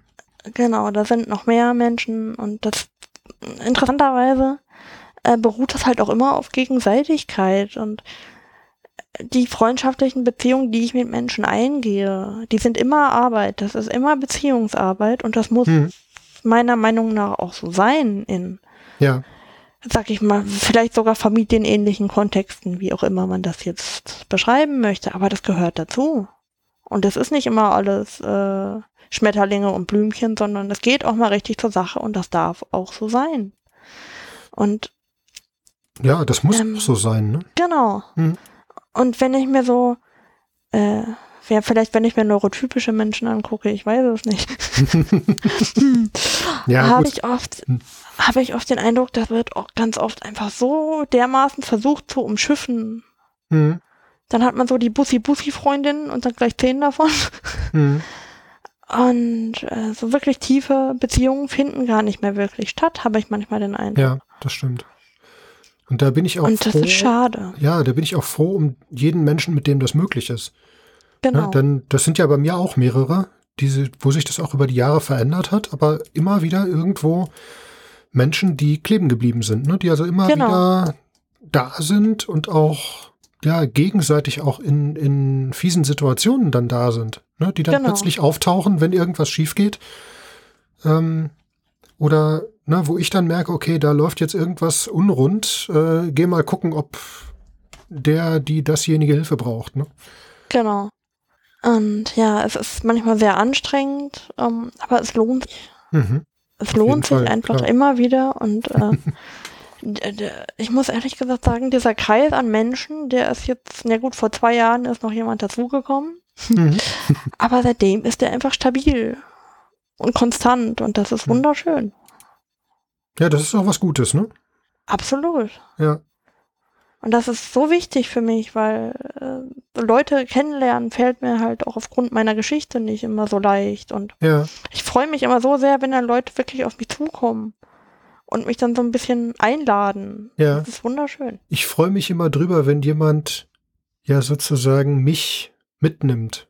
Genau. Also wenn, ne, wenn jemand da ist, der jemanden kennt und der mich dann sozusagen Ja. da reinschleppt. Das dauert Ja, zwar dann eine genau. Weile, bis ich damit warm werde, aber wenn das so ist, dann ist das ganz, Mhm. äh, ganz eng. Und bei manchen ist es auch so. Also es gibt auch Leute, da funktioniert das von Anfang an. Ja. davon gibt es auch mehrere, wo ich dann merke, ich treffe mit dieser Person das erste, zweite oder dritte Mal zusammen und dann entwickelt sich das und ja, nach dem fünften Zusammentreffen geht das dann so weit, dass wir dann, äh, weiß ich nicht, irgendwie zwei Stunden nachts irgendwie mitten in der Nacht auf dem Parkplatz stehen und quatschen. Ja, Ja. solche Sachen. genau. Genau. Ähm, oder dass wir uns auf irgendeiner Veranstaltung dann äh, einfach mal irgendwo irgendwo anders hinbegeben, um in Ruhe mal ein Gespräch führen zu können und nicht Ja. dem Trubel ausgesetzt sind oder so. Das passiert ganz automatisch. Ne? Das sind so, so Leute, mit denen das dann plötzlich sofort funktioniert, ohne ja, Mhm. dass ich, dass ich groß was dazu tun muss. Ne?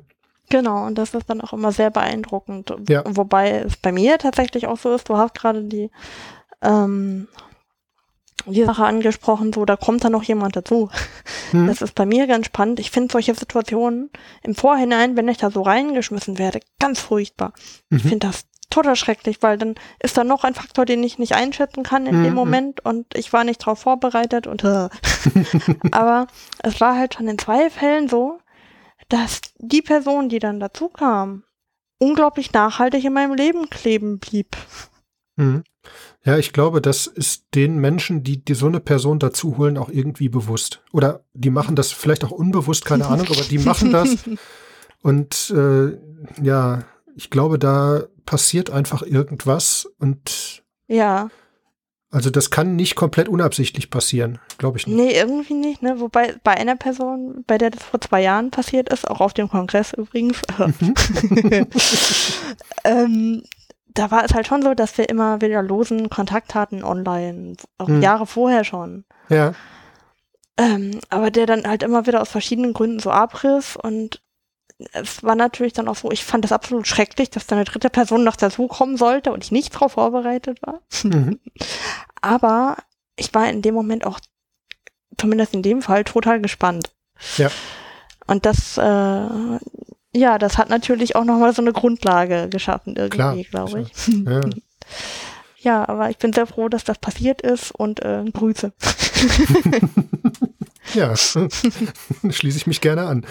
Ja, ja.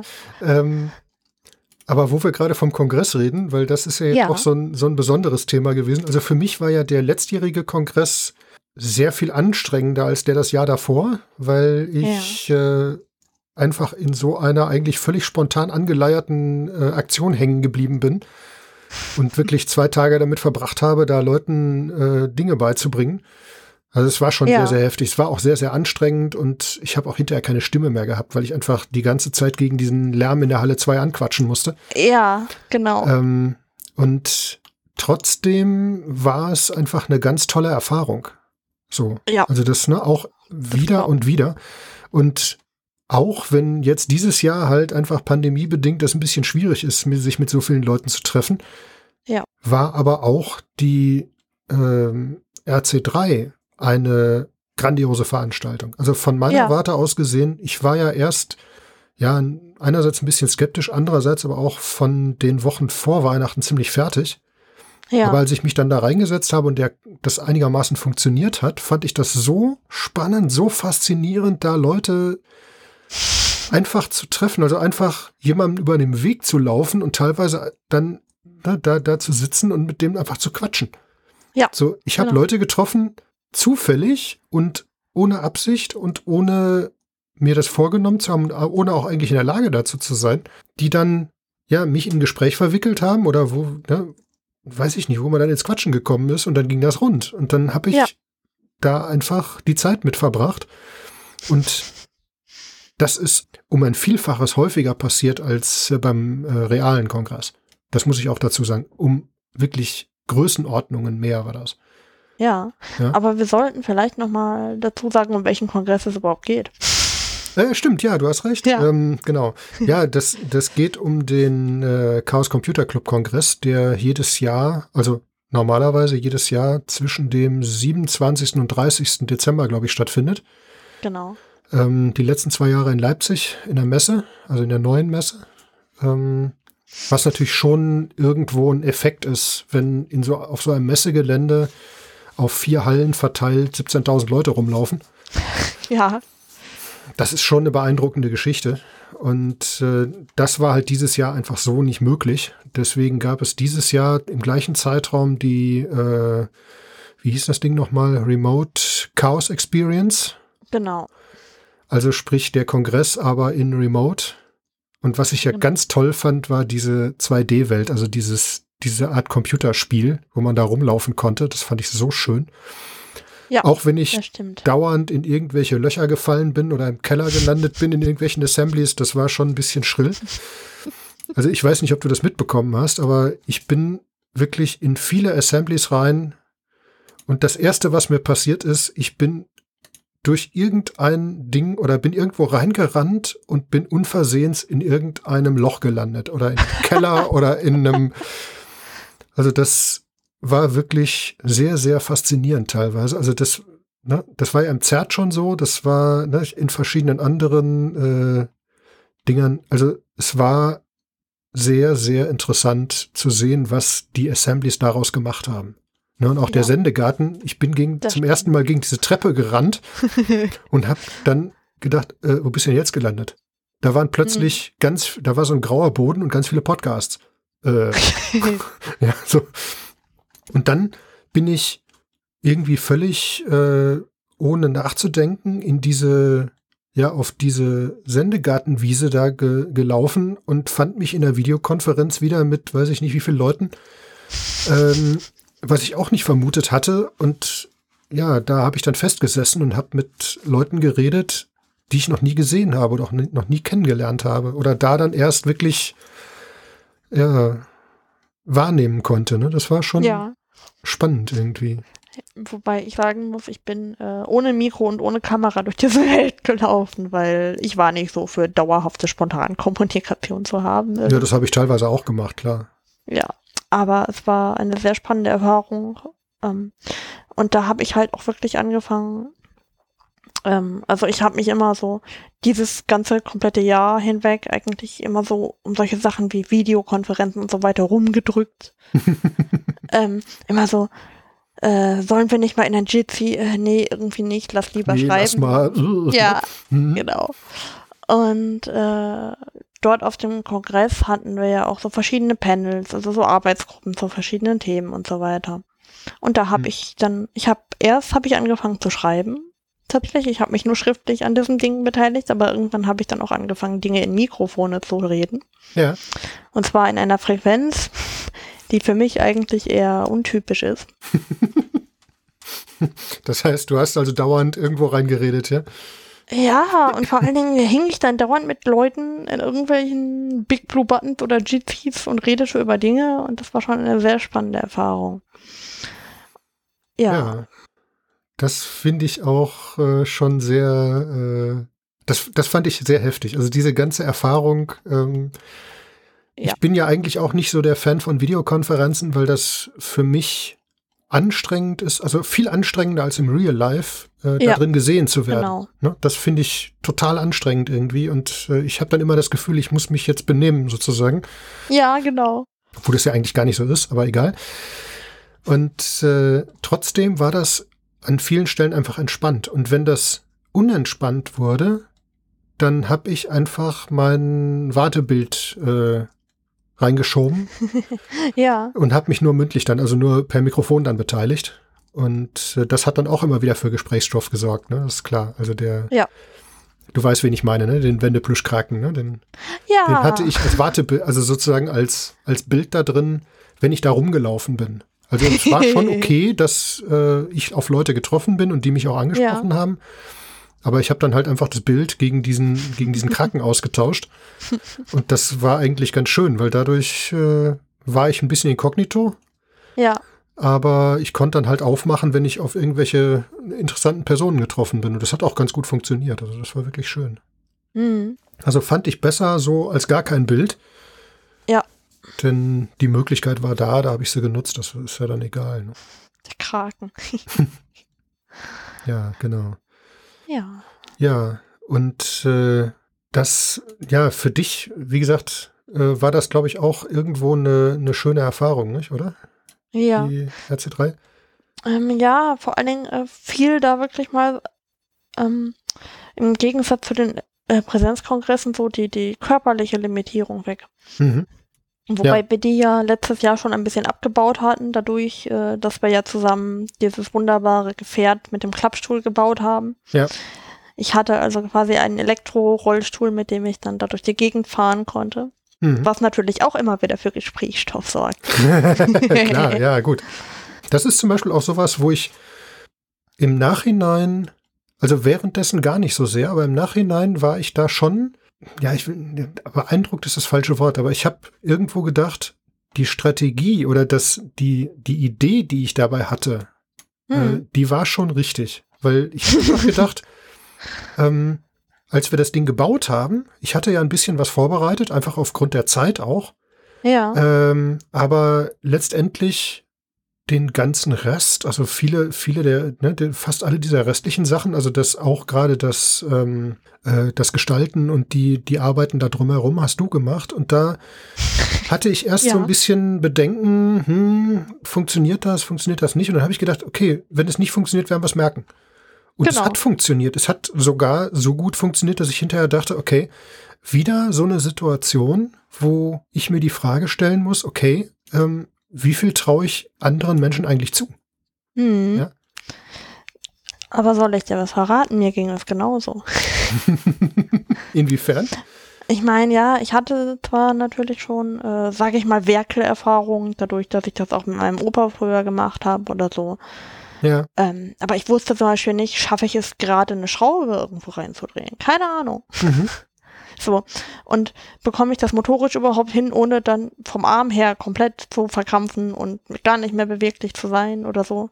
Ja. Äh, aber das hat ja auch alles funktioniert. Wobei ich, danach hatte ich zwar unglaublichen Muskelkater, eben weil ich das alles so ungewohnt war für mich, aber es hat auch alles sehr gut funktioniert und das hat mich schon. Äh, ich war ein bisschen beeindruckt von mir selbst. also mir geht es auch oft noch so. Das ist doch toll. Ja, und das fand ich so schön, wie das funktioniert hat, wie, wie selbstverständlich das auch funktioniert hat. Und ich hätte mir eigentlich vorher gar keine Gedanken machen müssen. Es war einfach Nö. da. Ne? So, das, Ja. ja, du hast das einfach gemacht und ja, das war es dann. Ne? So, Genau. also das fand ich, fand ich richtig toll. Und das ist so eine Erfahrung, ähm, die ich eigentlich schon häufiger gemacht habe. Ja, wo ich dann einfach auch mit Menschen, die jetzt nicht irgendeiner, ne, nicht, nicht irgendeine Behinderung haben oder sowas, sondern die einfach vielleicht von sich selbst behaupten, das nicht zu Mhm. können. Ja, die also wirklich ganz äh, stramm davon ausgehen, äh, nee, das kann ich nicht, das geht nicht, das, das will ich auch nicht und das ist mir zu Ja. kompliziert und ähm, ne, dafür, das kann ich mit den Händen nicht oder hm, hm, hm. und die dann plötzlich ja darüber hinauswachsen und sehen, okay, Mhm. ich kann es ja doch und es ist gar nicht so anstrengend wie erwartet, sondern es ist Ja. einfach nur ja vielleicht ein bisschen, man muss sich ein bisschen konzentrieren oder so. Hm. Ähm, und das ist zum Beispiel was, was ich mir nur ganz, ganz schwer vorstellen kann. Dass jemand von sich selbst sagt, ähm, das kann ich sowieso nicht. Ja. Ja, das ist für mich, ist das eine ganz schwierige, eine ganz schwierige Ansage, weil ich denke, Ja. ich kann es zumindest versuchen. Wobei, ähm, wobei ich sagen muss, dass ich genau das äh, von externen Menschen, also in der Schule zum Beispiel, auch erst lernen musste. Mhm. Weil ich bin halt behinderungsbedingt äh, ziemlich behütet aufgewachsen. Und mir wurden auch viele Dinge abgenommen. So. Mhm. Und äh, ich musste auch erstmal in der Schule dann lernen, äh, nicht von Anfang an darauf, davon auszugehen, mir hilft schon irgendjemand, wie ich das von zu Hause kannte. Ich musste erstmal lernen, äh, dann auch um Hilfe zu bitten. Mhm. Und ich musste lernen abzuschätzen, äh, wa- wann bitte ich um Hilfe und wie lange versuche ich eigentlich Dinge selber, bis ich um Hilfe frage. So. Mhm. Und wen frage ich und überhaupt. Ja. Und da, das sind auch so Fertigkeiten, die jeder Mensch dringend lernen muss. Menschen mit Einschränkungen noch viel, viel, viel mehr. Ja, und die, glaube ich, für Menschen mit Einschränkungen viel, viel schwieriger zu lernen sind. Ähm, Also zumindest ist es mir so gegangen. Also dieses ja, darum bitten, ähm, also, ne, das ist so ein Ding, ich bin halt so ein, ja, so ein bisschen so ein Homo kann ich alleine. hm, Ja, also ich versuche das erstmal selber. Und manchmal versuche ich es auch zu lange selber. Bis Ja, ich mir dann genau. Hilfe suche. Und das ist, glaube ich, auch so ein Punkt, ja, der das Ganze so ein bisschen kompliziert macht. das kann, das stimmt, glaube ich, durchaus, ja. Aber ähm, mir persönlich hilft, glaube ich, auch bei neue Dinge lernen und Dinge anpacken auch, dass ich halt wirklich so. Ich bin, ich bin ein Nerd.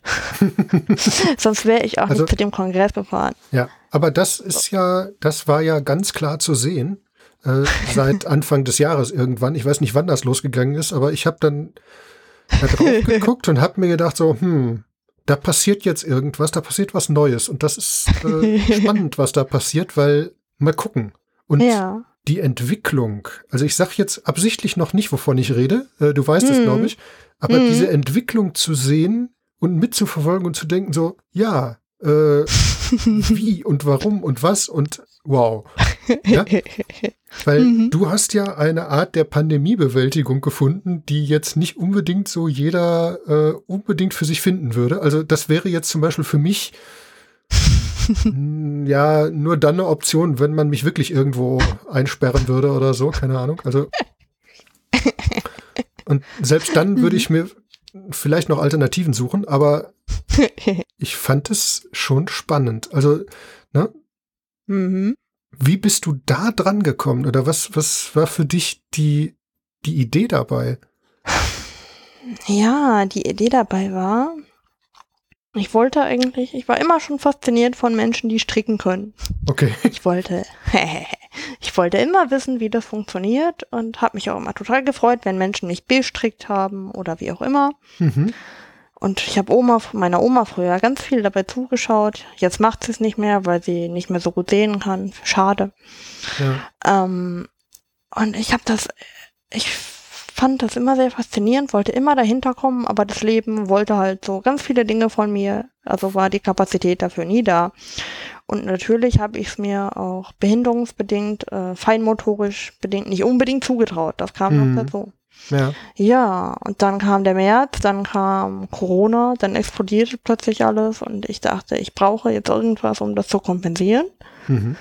Äh, dass alles explodiert und dass mein Sozialleben, mein zwar begrenztes, aber vorhandenes Sozialleben auf, komplett auf Eis liegt und ich brauche irgendwas, um mich psychisch über Wasser zu halten, sonst wird das schwierig.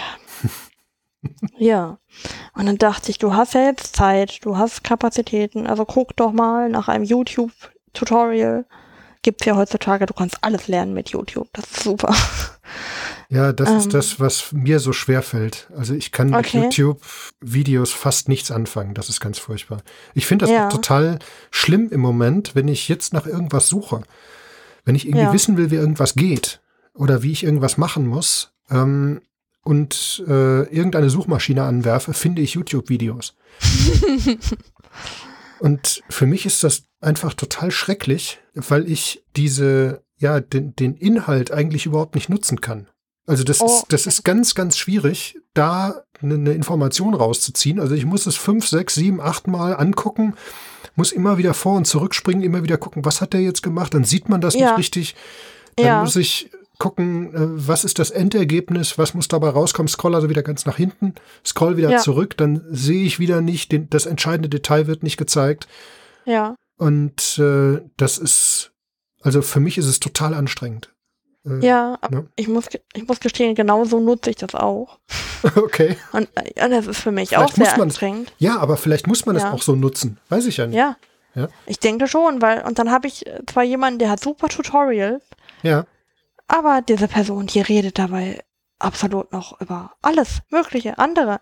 Und dann machen wir das so und so, weil das hat mir meine Freundin mal so gezeigt und mit dieser Freundin habe ich das und das Verhältnis und dann sitze ich davor und denke mir so, äh, Mensch, das geht so nicht. Sag mir doch bitte einfach, was ich tun soll. Sonst denke ich noch zehn Minuten über deine Freundin nach, die mich Ja. so gar nicht interessiert in dem Moment. Ich möchte Oh, eigentlich wissen, was du nee. da tust. So. Also insofern muss ich auch immer sehr auswählen, was ich mir angucke und von wem. Äh, und muss auch immer stoppen und zurückspringen und so, aber irgendwann habe ich es dann. Mhm. Und als ich dann so die ersten paar Reihen gestrickt hatte an meinem ersten Schal, das war eine Offenbarung. Ja, das glaube ich. Das ist Das war absolut, weil ich habe überhaupt nicht damit gerechnet, das überhaupt lernen zu können. Mhm. Und äh, die ersten Sachen stricke ich immer so für mich und dann fange ich an, äh, Freundinnen und Bekannte zu bestricken. äh, vielleicht äh, könnte man auch sagen, ich bestricke so ein bisschen das Chaos. vielleicht ist das so. Ich bestricke größtenteils Chaos-Menschen tatsächlich. Ja, das ist Äh. äh, auffällig, das stimmt, ja. Ja, irgendwie schon. Aber das finde ich super, weil das entspannt mich, das macht mich glücklich und das macht dann auch die Leute glücklich. Und ich bekomme mein Material bezahlt. Äh, Ja, das ist doch toll. Das ist ja auch nicht so ein unerheblicher Kostenfaktor, den, den ich sonst hätte so. Ja. Ähm, aber natürlich habe ich dann so, äh, ich habe etwas, was mich psychisch tatsächlich stabil hält, weil im Moment ist einfach aus vielerlei Gründen verdammt stressig und das seit Hm. Monaten. Ja. Und das entspannt mich. Es ist auch so ein bisschen, ja, es ist eine Art Stimming tatsächlich. Ha, müssen wir jetzt drauf eingehen, was Stimming ist. Ja, das äh, haben wir ja schon gehabt auch. Ja, stimmt. Oder das haben wir. beziehungsweise wir werden es haben, weil Ah, okay. äh, ne? Paul Ja, ist ja auch ja. noch dran. Ja, ja, genau, dann stellen wir das noch ein bisschen zurück. Also Genau. auf jeden Fall, es ist entspannt, es ist sehr schön Mhm. und es entstehen tolle Sachen, Menschen freuen sich drüber. Ähm, ich kann das absolut in meinem Tempo machen, immer dann, wenn es gerade irgendwie möglich ist und wenn es nicht möglich ist, bleibt es halt mal ein paar Tage liegen, mich stresst niemand. Aber ich habe halt teilweise auch, so krass das klingt, einen Grund, um morgens, ja, aufzustehen und in den Tag zu starten, weil Mhm. im Moment liegen halt pandemiebedingt auch meine Therapien flach. Äh, ich treffe mich zum, zumindest offline mit niemandem mehr. Mhm. Und das ist halt schon, die psychische Belastung ist nicht ohne, aber das muss ich, glaube ich, niemandem erzählen. So. Nee, das muss man, glaube ich, niemandem erzählen, der das nicht selbst, äh, der das auch selbst erlebt hat. Ne? Genau. Denn mir geht es letztendlich nicht anders, obwohl hier die Kontakte halt noch da sind, ein bisschen, also zumindest innerhalb der Familie. Ja. Aber wir haben jetzt auch die ganze Weihnachtsfeierei äh, nach hinten geschoben. Also wir waren gestern jetzt bei meinen Eltern, nachdem wir uns halt die 14 Tage isolieren konnten, Ja. die es halt gebraucht hat, ähm, dass wir nicht irgendwas einschleppen, weil das äh, ist natürlich, wenn ja zwei Personen aus der Familie in der Schule sind, Ja. ja, dann ist das schwierig. Und Das ich habe mich sowieso schon weitgehend isoliert. Also das Einzige, was ich noch mache, ist einkaufen gehen Ja. und halt, äh, ja, so, ich sag mal, alle drei, vier Wochen mal in die Firma fahren, mir neues Zeug holen. Also das ist jetzt gerade äh, vor Weihnachten passiert. Da habe ich mir ein Riesenpaket abgeholt. Hm. Und das wird mich jetzt also zumindest noch den Januar hier beschäftigen. Und dann kann ich mal weiter gucken, was dann noch passiert. Denn ich habe Genau. auch noch so ein paar andere Projekte hier liegen. Ähm, das von dir habe ich ja schon wieder los, sozusagen. Das ist Ja. ja schon wieder zurück. Aber ich habe ja noch zwei, drei andere Sachen hier, Genau. die auch gerne weiß. mal weg möchten. So, ne? Ja. Und du hast großartige Arbeit geleistet. Ja, das ist die Hauptsache, wenn es wieder funktioniert. Das ist, Ja, das ist wichtig. toll. Ja. So. Aber das mit dem, mit dem Stricken finde ich total faszinierend. Das finde ich, finde ich ein ganz tolles Ding irgendwie. So, Ja. Wie gesagt, es hält mich auch tatsächlich sehr über Wasser im Moment. ja. Zumal ich mittlerweile den Status erreicht habe, wenn es mir langweilig ist, schalte ich mir entweder eine Serie oder einen Podcast dazu. Wow. Ja. Ja, apropos Ähm. Podcast, ich bin sehr weit im Rückstand mit Podcast hören. Sehr, sehr, sehr weit. ja, Also ich weiß nicht, wie viele zig Stunden da in der Playlist hängen.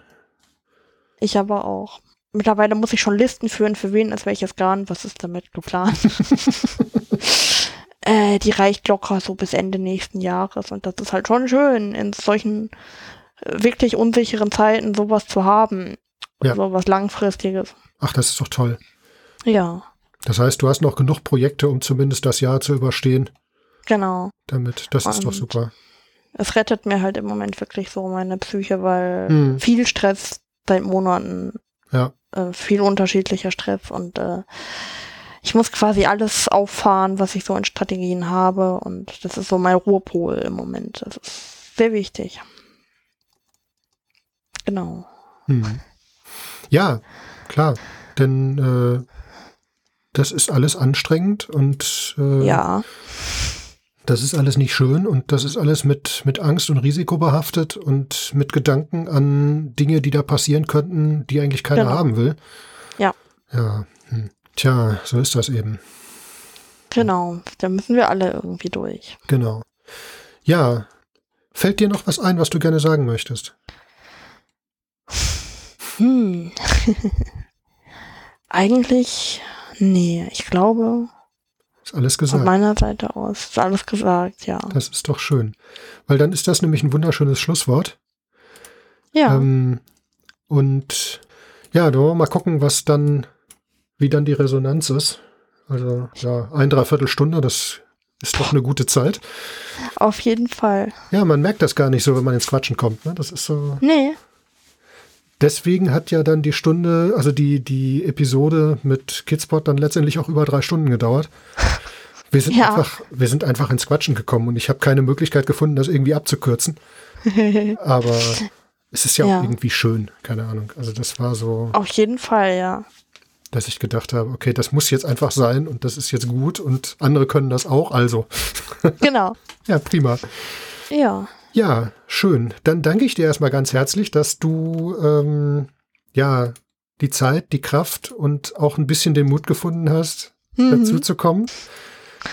Denn äh, ich glaube, das war so ein bisschen so, auch so ein Faktor, ne? So, äh, was Ja, passiert tatsächlich. Da? Äh. Aber war gar nicht schlimm, oder?